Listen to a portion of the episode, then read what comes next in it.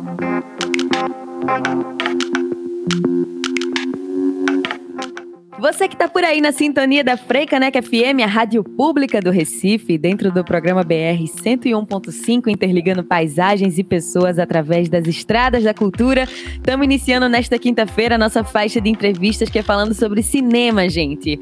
Estamos falando sobre Quando Chegar a Noite, Pise Devagar, com Gabriela Alcântara, que é jornalista, realizadora e professora universitária, é mestra em comunicação pela UFPE e também diretora e roteirista do curta-metragem metragem Quando Chegar a Noite, Pise Devagar, que eu já recomendo, já vou começar assim, recomendando a você que tá aí do outro lado do radinho ou do celular, do computador, ouvindo a gente pelo www.frecanecfm.org. Aproveita, se você tá aí pelo celular, pelo notebook, já procura Cine Fantasy, porque o filme está disponível para ser assistido até o dia 19 de setembro, mais conhecido como próximo domingo, de forma totalmente gratuita. A classificação indicativa é de 14 anos, beleza? Beleza? Já se programa aí para passar o final de semana todo assistindo e reassistindo e mandando para todo mundo. E aí, a gente vai conversar sobre esse filme aqui para você sentir ainda mais vontade, ficar naquela aquela ânsia. Seja muito bem-vinda. Bom dia, obrigada. Adorei a apresentação, tava aqui rindo horrores. que bom a gente rindo assim, a gente até esquece que a gente tá aqui para falar de um suspense, gente, de um thriller. Vocês estão entendendo, né?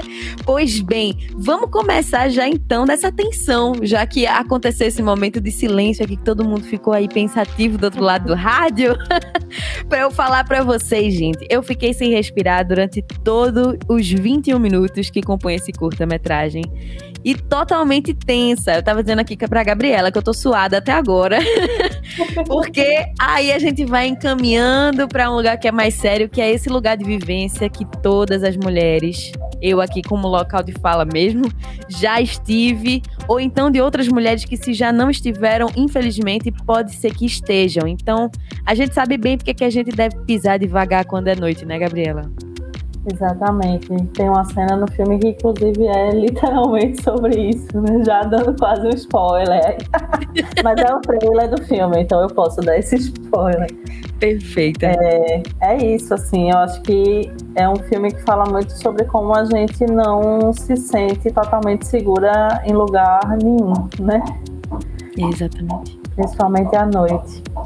Olha, o nome do filme, na verdade, é um presente, eu digo, de um conhecido meu, que é um escritor lá de São Paulo, Ricardo Terto.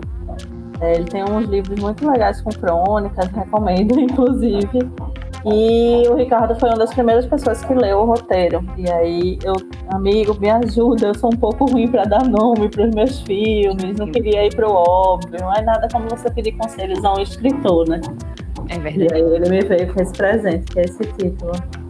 Coisa maravilhosa. E aí, esse filme, minha gente, esse curta-metragem, foi apenas o primeiro curta de ficção escrito e dirigido por Gabriela. Eu quero saber como é que tá sendo o sentimento de estar tá colocando essa ficção no mundo. Rapaz, está sendo uma mistura de grandes sentimentos, porque eu estou colocando essa ficção no mundo num momento em que o Brasil não está sendo nada amigável para as mulheres, principalmente para as mulheres negras, né? E é isso, assim, a sensação que a gente queria é estar exibindo esse filme em salas de cinema, encontrando as pessoas, podendo fazer aquela farrinha depois no Iraque. No Iraque. Referências. Exato. É, mas está sendo muito, muito feliz ao mesmo tempo, assim, você botar o seu primeiro filme e ele ser tão bem recebido, né? É muito especial esse lançamento no Cine Fantasy, porque a curadoria e o júri do festival são todos de mulheres, pessoas trans como eu estava dizendo, eu acho que é um objetivo mesmo de poder enxergar cinemas possíveis, sabe, Gabriele? Uhum. É, eu lembro que quando eu entrei no cinema pernambucano, eu trabalhei ao lado de pessoas muito incríveis, mas nas equipes sempre havia uma presença masculina, é, ainda dentro daquele lugar da ostensividade, do paquerar extasiada novinha, uhum. do as mulheres na equipe estarem ocupando realmente cargos de produção, cargos que não tinham tanto poder de decisão, às vezes principalmente criativa, assistências. E você vê realmente equipes muito masculinas, né? E muito dentro desse padrão cis heteronormativo. É, e eu não Não quero dizer com isso que as pessoas, essas pessoas não, não possam mais fazer filmes, mas eu acho que a gente precisa de outros sets possíveis. E uhum. se eu me vejo enquanto uma mulher é, bissexual querendo cultivar isso mesmo, assim, trazer minha comunidade para dentro dos filmes. Nossa, essa é a palavra, né, Gabriela? Diversificar as narrativas possíveis, porque senão a gente vai estar sempre produzindo e consumindo as mesmas coisas, né? Exato, exato.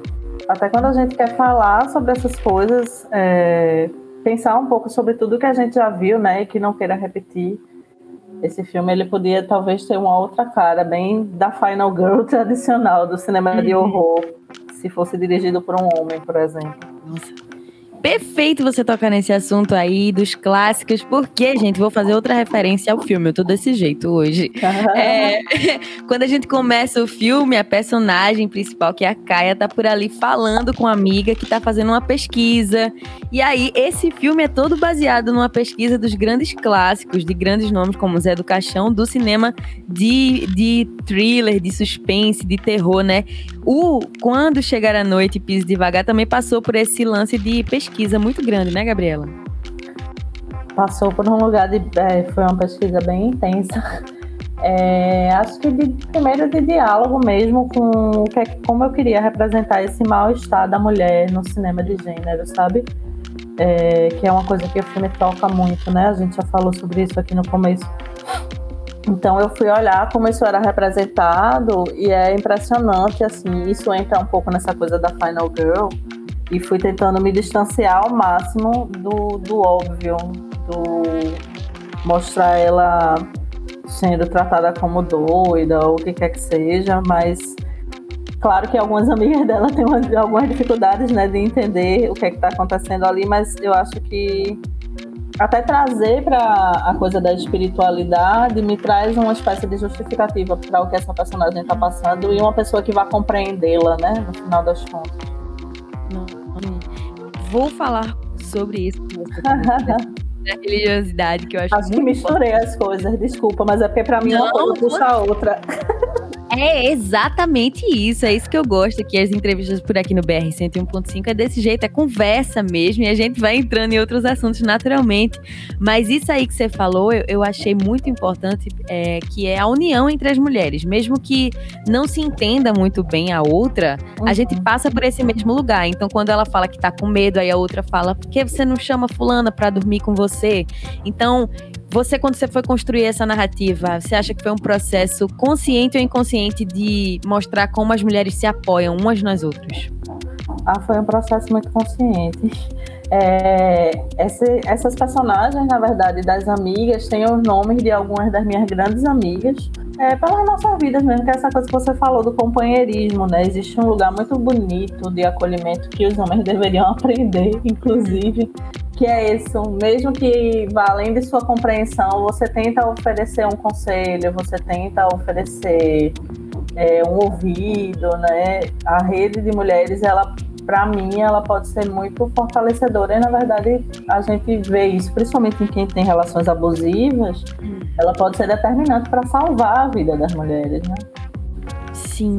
E olhares atentos, gente, é sempre muito importante. Eu acho que o filme de Gabriela fala muito sobre isso, sobre como a gente ter um olhar atento para as pessoas que estão perto da gente. Também podem impedir grandes situações de trauma, situações de abuso. Então, essa grande rede é importante para todos nós. E aí, você falando sobre homens aprenderem aí a, a fazer essa rede com, com nós mulheres, eu fico pensando em também como você ensina nas entrelinhas através desse roteiro desse filme sobre como o abusador às vezes pode estar muito perto, né, Gabriela? É um vizinho, é, é um amigo de um amigo que entra no seu ciclo e de repente pode lhe dar um susto, né?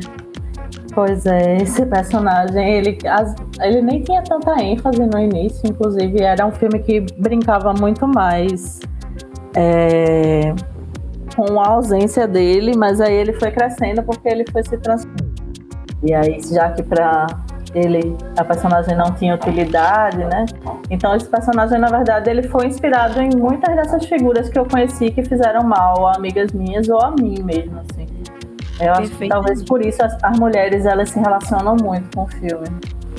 Com certeza, com toda certeza. Eu aqui falando como uma pessoa que assistiu o filme, eu entendo perfeitamente isso. E, gente, vou fazer esse adendo aqui para você que tá ouvindo a Frecaneca FM, que é: isso não significa que o abusador é pura e simplesmente o homem que bate na outra mulher Exato. ou que assedia sexualmente ao ponto de estupro. É um cara que chega quando não é, não é convidado, que ele não aceita um não quando ele ouve esse não, que ele não respeita o relacionamento entre duas mulheres, deslegitimiza aquilo dali também.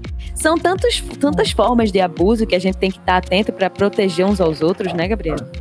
Sim, é impressionante, né? Uma coisa de você viver é, reiterando que você realmente às vezes só está sendo uma pessoa educada e simpática.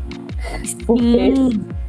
E olha que e quando você não é, ouvir certas coisas, né? Como, ah, eu só tô aqui sendo educado, puxando uma conversa. Tipo, acho que existe uma dificuldade muito grande dos homens de perceberem os níveis de violência que eles executam. Acho que essa tua fala foi muito importante. Me fez lembrar, inclusive, do documentário da Dea Ferraz, o Câmara de Espelhos. Uhum. É, Sim. Que é bem isso, né? E eles têm uma dificuldade, mesmo quando estão executando os, os pequenos machismos do dia a dia, de enxergar. E quando a gente fala, a gente passa para esse lugar da chata, esse lugar da cobrança. Eu acho que é preciso muita alta reflexão ainda dos homens. Eles estão se achando um pouco mais evoluídos do que, na verdade, estão em sua maioria. Com toda certeza. E eu acho que isso faz a gente retornar para uma fala que você trouxe lá no comecinho da nossa conversa, que eu achei muito importante, que é a gente usar os nossos privilégios para transformar a sociedade em que a gente tá, né? Então, se somos brancas, nosso papel é usar o nosso privilégio branco para transformar a situação do racismo. Então, gente, você aí que é homem, que tá ouvindo essa entrevista, ouviu um amiguinho chegando numa pessoa de uma forma que não é legal, você sabe como é. Quando é legal e quando não é. Então, se você tá identificando que a menina não tá afim e seu amigo tá ali reforçando e forçando a barra, é o seu papel, enquanto outro homem, usar desse, desse seu privilégio, dizer, cara, não faz isso, é abuso. Então, que bom que a gente também tem narrativas audiovisuais que relembram isso pra gente, como é o caso de Quando Chegar a Noite, Pise Devagar, que é o filme escrito e dirigido por Gabriela Alcântara. É aí, além dessa rede de mulheres, essa rede de apoio que é tão importante, a religiosidade é muito importante também. Aí eu vou trazer uma frase que eu li lá no arroba Ojuoba Filme, gente. Procura aí, que é a produtora audiovisual por trás desse filme, que é Nunca foi sorte, sempre foram Exu e Oxum. Então, Gabriela, me conta por que, que trazer as, a, a religiosidade de matriz africana nesse filme é tão importante. Eita. É, então, eu sou, eu sou praticante, né? Na verdade, da, eu vim da Umbanda, estou numa transição agora, acredito que para uma casa de candomblé. Uhum. E é, é um, do mesmo jeito que é uma forma de cinema traduz o mundo para mim, quando você tem uma religião, a religião ajuda, né, a traduzir um Uhum. pouco as coisas do mundo para você. É, e há muitos anos já, desde que eu comecei a, a praticar umbanda, eu fui percebendo é, uma dificuldade que eu sentia nas narrativas de cinema do Brasil, não só do Brasil, é, do mundo todo, assim, em torno dessas religiões, né? Não só as que a gente conhece aqui, mais, mais próximas de nós, como a Umbanda e Candomblé, mas o voodoo e tudo mais. Sim. Que é uma incorrência do racismo, né, Gabi? Na verdade, é, é sempre a coisa da magia negra, é, de ouvir algumas pessoas que praticam é, algumas dessas religiões até proferirem isso, que é um absurdo, né? De tipo, ah, não, mas aqui a, a, a gente vai pro lado branco e, gente, isso é reiteração de racismo. Sim. É, por favor, não façam isso, né? É o mínimo. Porque eu acho que essas entidades elas trazem um significado. Essa frase estava lá, assim, tentando chegar no foco. Ela tem, um, tem dois significados. Tem um significado que está atrelado também ao próprio nome da produtora, né? O Jubá significa os olhos do rei, os olhos de Xangô, normalmente se associa. É, e é essa coisa que a gente tem, eu e minha irmã, que acabou entrando no cinema por conta desse filme, e hoje é minha sócia. Que incrível! É... Tá vendo só a rede de mulheres novamente Pois é, e é muito isso, assim, esse olhar para o, o mundo tentando trazer outras provocações, outras discussões, né? E trazer a religião também é um pouco disso. Porque você vai para o cinema de horror é, e o Exu é o diabo, o Exu uhum. ele está associado ao mal. As o que protege a cruz, né? Exato, o que protege a cruz. Então, ter essa personagem ali, é, ela e, e a, a, da Aurora Jamelo, né, a Joana, uhum para mim é um reforço de que a gente pode trabalhar dentro do cinema São Fantástico tratando essas entidades de outra forma. Inclusive, se quisermos fazer grandes viagens dentro do Fantástico com efeitos ou o que quer que seja, existe um universo a ser explorado, sabe? É, com, e esse universo vi também desse lugar da proteção. Então, tem um significado para o filme também, é, não ter sido sorte. Mas eu acho que se eu for explicar, eu vou dar spoiler. Talvez você tenha entendido agora quando eu falo. Ai, gente, dá tanta vontade de contar tudo pra você. Mas melhor do que isso, é você que tá aí do outro lado do radinho, do celular ou do computador ouvindo a Frecaneca FM, é fuçar lá no Instagram e procurar por arroba Filmes ou então por arroba Gabriela Alcântaras. Com S no final, você vai encontrar ela por ali e você vai descobrir como assistir o filme. Ah, Gabi, mas como é que faz? Você vai procurar também arroba Cine Fantasy Festival. C-I-N-E Cine Fantasy F-A-N-T-A-S-Y Festival. E ali, gente, o filme está disponível para ser assistido até o dia 19 de setembro, próximo domingo, de forma totalmente gratuita. Então, por favor, façam esse favor a vocês, tirem 20 minutos do dia para assistir. Quando chegar a noite, pise devagar. E aproveitando que eu estou chamando o pessoal para assistir, queria saber de você, Gabriela, esse seu primeiro filme de ficção aí, primeiro filme que você dirigiu e roteirizou na ficção, que foi selecionado oficialmente no Cine Fantasy dentro da mostra Mulheres Fantásticas. Qual foi a sensação de descobrir isso? Mulher, eu gritei assim. Aí tá certa, porque foi como eu queria estar enquanto eu assistia. Perfeito. eu gritei, gritei horrores. É, não só no, no Cine Fantasy, principalmente, né? Porque foi o primeiro festival, o festival que eu escrevi dentro dessa mostra, com esse nome maravilhoso, que tem tudo uhum. a ver com o filme. E a curadoria, o júri de mulheres, é um festival de cinema fantástico super importante aqui no Brasil.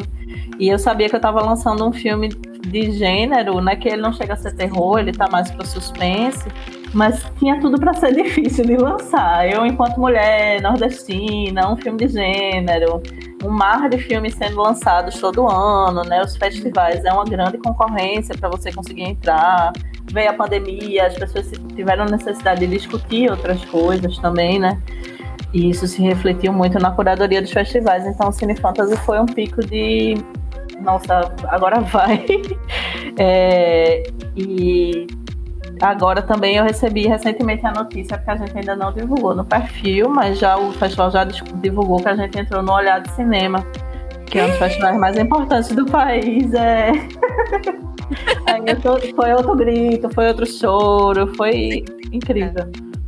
Parabéns para você. Gente, essa informação aqui a gente tem que celebrar muito, principalmente porque essa narrativa que é tão importante para nós mulheres, sobretudo as mulheres negras, LGBTQIA+, gente, é uma vitória para todas nós. Se Gabriela Alcântara tá levando ali o filme que ela dirigiu e roteirizou, à frente ela tá levando todo mundo junto. E aí a gente falando sobre isso, dessa, dessa nossa rede de novo, de você falando pelas eu lembrei de uma coerência absurda que tá além ainda da equipe que tá por trás das câmeras de fato ali, em câmera, em produção e tudo mais. O próprio cartaz do filme tem representatividade, gente, porque ele foi feito por Fefa Lins, que é um transmasculino não binário. Você procura aí no Instagram, fefa.lins. Incríveis os trabalhos. E aí, até nisso, você pensou, né, na, na, ali na, na criação do cartaz do filme, Gabriela.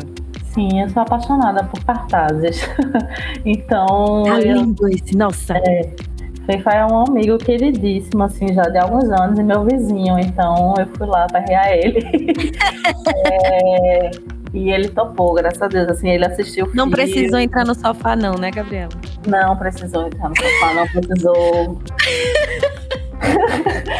Foi ótimo, assim. É, e é isso, porque eu acho que faz parte disso tudo que a gente vem falando, né? Você fortalecer a rede. Então, se eu ia chamar uma pessoa para fazer um cartaz, eu não podia chamar qualquer pessoa. Sim. Então, eu fui pensando em todas as pessoas, até a marca do. Agora que você está falando nisso, até a marca da produtora e o nome do filme, eu pensei nisso. Eu fui atrás de Mayara Santana, que é uma amiga minha que é realizadora também, foi diretora do Rebu. Não sei se tu assistisse esse documentário. É, a egolombra de uma sapatão arrependida. Meu é Deus, ótimo. eu já amei. Tu, é meu... ótimo. Eu tô é, E ela é designer, então ela fez a marca, uma mulher negra, lésbica, sabe? Eu acho que a maioria das coisas nesse filme, a maioria das pessoas que estão aí são assim por pensar nisso. Mesmo o montador, que é um homem, é um homem negro da comunidade LGBT, sabe? Nossa. Então, é, eu acho que é um cuidado e eu fiquei muito feliz agora, só para voltar para o que tu falou, isso de levar à frente, né? É, e trazer todo mundo com isso, comigo é isso. Queria só agradecer mesmo pela recepção e pelo completar o que eu estava dizendo com aquela frase do nunca foi sorte, sempre foi esse Yoshun abrindo os nossos caminhos, né? Axé, axé, axé. É. Nossa, gente, eu queria muito ler para vocês a ficha técnica desse filme, mas é muita gente, então eu convido você a mais uma vez ir lá no arroba Filmes. Você vai checar todo mundo que estava junto de Gabriela nessa produção. Também procurar por ela no Instagram, arroba Gabriela Alcântaras. Coloca S ali no final que você acha ela facinho. Descobre outras coisas que Gabriela produziu. Mas realmente, gente, tem pessoas ali, tem carinhas, por exemplo, na frente das câmeras que eu conheço isso, como a Aurora Jamelo, que já teve por aqui na equipe Frecaneca FM, Aninha Martins, que já deu entrevista por aqui, vocês conhecem como Una, tem ali Tanite Rodrigues também. Como é que você juntou essa galera tão massa e pensando na representatividade? E aí, Gabriela, eu tô te fazendo essa pergunta de uma forma assim muito pensada, porque as pessoas podem pensar assim: "Ah, mas deve ser mais difícil de achar quem trabalha nessa área que seja trans, que seja mulher, que seja mulher negra". E aí você tem que caçar. É desse jeito, Gabriela? Rapaz, não. Pois é, não é fácil, não. né? Contratar pessoas negras, LGBTs. É, gente, não tem nada de difícil, assim. Eu acho que uma coisa que eu fiz e que eu acho sempre interessante é você reforçar que você está procurando pessoas assim. Uhum. É, porque muitas pessoas às vezes não se inscrevem para alguns testes, e eu estou falando isso por já ter escutado durante o processo de seleção mesmo algumas atrizes vierem, ah, que bom que você abriu essa vaga para pessoas trans, travestis e tudo mais, porque as pessoas normalmente não selecionam. É, então acho que isso... ser marginalizada mais uma exato, vez. Exato, exato, porque a gente ainda tem, é, mesmo dentro de um cinema mais descolado, digamos, mais uhum. democrático, é, ainda existe uma coisa muito normativa, né? Eu acho que até as personagens, as pessoas que acabaram entrando nesse filme, algumas fisicamente se aproximam um pouco disso, mas não são é, nem um pouco. É, e é, talvez na primeira vista, mas eu acho que é muito de você procurar da forma certa, tratar as pessoas com respeito, sabe? Não é só botar assim também numa chamada tipo, ah, eu estou procurando atrizes trans travestis e querer objetificar esses corpos. Porque Nossa, cada uma das, é, cada uma dessas atrizes ela, ela construiu as personagens. São personagens inspiradas em amigas minhas, mas quando a gente foi para o jogo do corpo, para a preparação de elenco, que foi com uma preparadora incrível, Amanda Guimarães, era o que é que essas pessoas podiam me trazer. Elas foram selecionadas pelo que elas podiam me trazer, o que era delas, que era interessante, sabe? A personagem de Aninha tem uma cena incrível que eu tô muito triste que não entrou no corte final me Mas conta é esse easter egg aí que a gente. É uma cena, mulher no Iraque, que aparece o Gustavo Patriota, que tá ali pedindo um drink a DJ, no, uma música, né? A DJ ali no começo. Eu adorei aquilo dali, muito vida real. Sim, e ele vai ser bem aquele boy que chega. Pronto, é um ótimo exemplo de machismo, como a gente tava falando agora. Aquele hum. boy que chega no grupo de amigas e quer simplesmente estacionar ali, interagir, forçar a interação. Uhum. O famoso aí, inconveniente. O famoso. E a Aninha dá um texto nele, assim, sensacional. Eu queria ter dinheiro para lançar essa cena, tipo, cenas especiais, porque é muito engraçado. Eu amei, gente. Vai ter, quando chegar a noite, pise devagar, principalmente se for com a Aninha Martins, vai ter esse, esse pós. Versão da diretora, né? É, Director's Cut de Gabriela é. Alcântara, esperamos. Mas acompanhe Gabriela lá nas redes sociais, gente, porque vai que um dia ela resolve publicar isso de alguma forma. Então vai lá, arroba Gabriele, Gabriela underline Alcântara. Eu já ia falar meu nome aqui, tá vendo? Conversando com uma quase chata. GA e GA. Tá vendo? É verdade. Totalmente. E aí, a gente falando sobre isso mais uma vez, que eu tô muito feliz da gente tocar nesse assunto de inclusão, de fato, de, de respeitando as pessoas que são marginalizadas de todas as formas. Teve ali esse trecho que eu quero destacar bem muito do release que você mandou pra gente, Gabriela, que é Quando Chegar a Noite Pise Devagar é mais do que um filme. É um manifesto audiovisual contra o machismo, contra a LGBTfobia e contra a intolerância religiosa. Como é que tem sido a recepção também a partir disso? Como é que tu tem sentido? Eu tenho sentido de uma forma bem natural, que é como o filme tenta construir esse manifesto, né? É, é um filme, eu sinto, político pela simples existência dessas pessoas ali numa narrativa.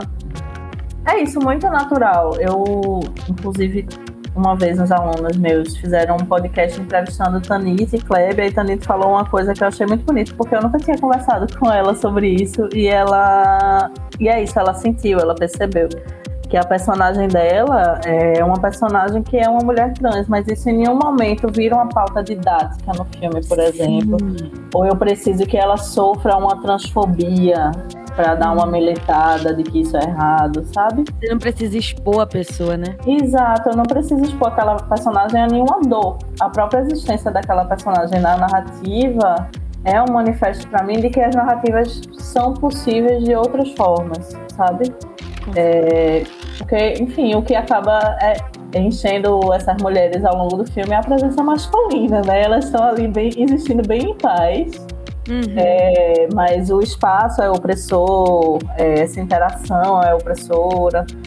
Então, eu sinto que ele se torna um manifesto dentro disso para questões de, de pautas LGBTQIA, pautas de gênero. Eu sinto que ter essas, essas, personagens majoritariamente mulheres no filme, a gente não ter que estar tá trabalhando com enredos que envolvam algum romance com um homem, uhum. já é alguma coisa. É, eu sinto que ter, ter Mohana nesse lugar ali também é super importante, né? Porque a primeira é isso, o filme é muito dela. Então ter essa mulher negra enquanto essa personagem e novamente eu não tá explorando sexualmente o corpo dela, porque existe uma cena no filme que ela poderia aparecer nua, mas a gente escolhe muito naturalmente, sem precisar discutir, não fazer isso, né? É, então é, é, muito sobre isso, assim, de a pessoa perceber numa sutileza mesmo o que é possível fazer dentro do cinema. E a coisa da religião, eu acho que eu falei, é isso, é um possível, outros caminhos possíveis, né? Com toda certeza. E sempre guiados ali por Exu e Oxum, tá vendo, gente?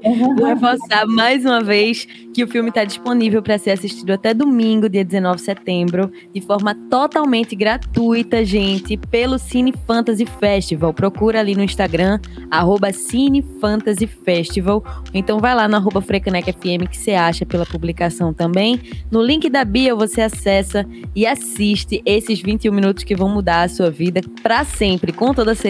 E já aproveita, compartilha com amigos, principalmente se você puder e tiver proximidade de homens para refletirem sobre isso, para que a gente possa transformar as estruturas a partir da arte, porque é, é para isso que a gente trabalha, né, Gabriela? Isso, é para isso que a gente está aqui, gente, para mudar esse mundo. Não adianta só esperar que caia do céu, feito dos ditados das nossas avós, né? Perfeito. Porque a arte segue sendo muito transformadora. Então, Gabriela, eu queria que você fizesse esse convite aí para quem está ouvindo a Frecaneca FM para assistir aí seu filme. Gente, assistam. Quando chegar a noite, pise devagar no Cine Fantasy. Tem outros filmes maravilhosos que eu queria recomendar também. Inabitável, de Matheus Farias, Renato Carvalho. Carro Rei, de Renata Pinheiro. São todos filmes pernambucanos.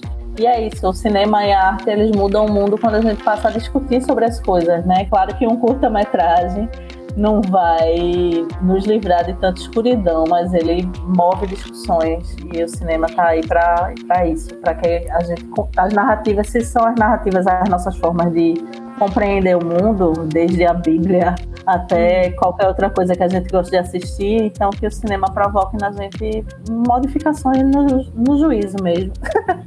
que é isso que importa. Nossa, muito importante essa sua fala, Gabriela. Repete para mim essas suas indicações, que eu quero que realmente o pessoal aí que tá em casa fique ligado. Anota agora, gente. Fica atento que Gabriela vai falar. É, no Cine Fantasy vocês vão poder encontrar também o Inabitável, do Matheus Farias e do Enoque Carvalho. Ele já rodou em alguns festivais, é um filme muito bonito e fala muito sobre algumas questões também LGBTs, pessoas uhum. trans, pessoas negras. E o Carro Rei, da Renata Pinheiro, que venceu agora em Gramado. Ele também está no festival. E tudo isso de graça, como a Gabriele falou no começo. Gente, como manhã sempre disse para mim, de graça até injeção na testa, como é que você vai deixar isso passar? Então vai lá no arroba Cine Fantasy Festival, procura aí por esses, esses filmes que Gabriela falou agora, O Inabitável, de Matheus Farias, e O Carro Rei, de Renata Pinheiro. Será que eu anotei certo? Isso, Inabitável é de Matheus Farias e Enoque Carvalho também, são dois diretores. E Enoque Carvalho, gente, não esquece, eu tô anotando aqui também. né? Uma sugestão de uma diretora e roteirista, gente, aí é que a gente tem que catar mais ainda. Aproveitem, valorizem o cinema independente, a arte independente, porque a gente luta muito, tem muita gente envolvida para poder trazer essas narrativas que nem sempre a gente vê por aí, né, Gabriela? É isso. Nossa, que felicidade. Que felicidade imensa você ter produzido esse filme e a gente poder ter essa conversa. Muito obrigada, Gabriela, por vir aqui na Frecaneca FM contar pra gente. Opa, gente, muito obrigada pelo convite, viu? Espero que vocês gostem do filme e que vocês compartilhem ele por aí. Porque esse é o objetivo, gente, é a gente replicar a arte. Por favor, faça aí sua parte também.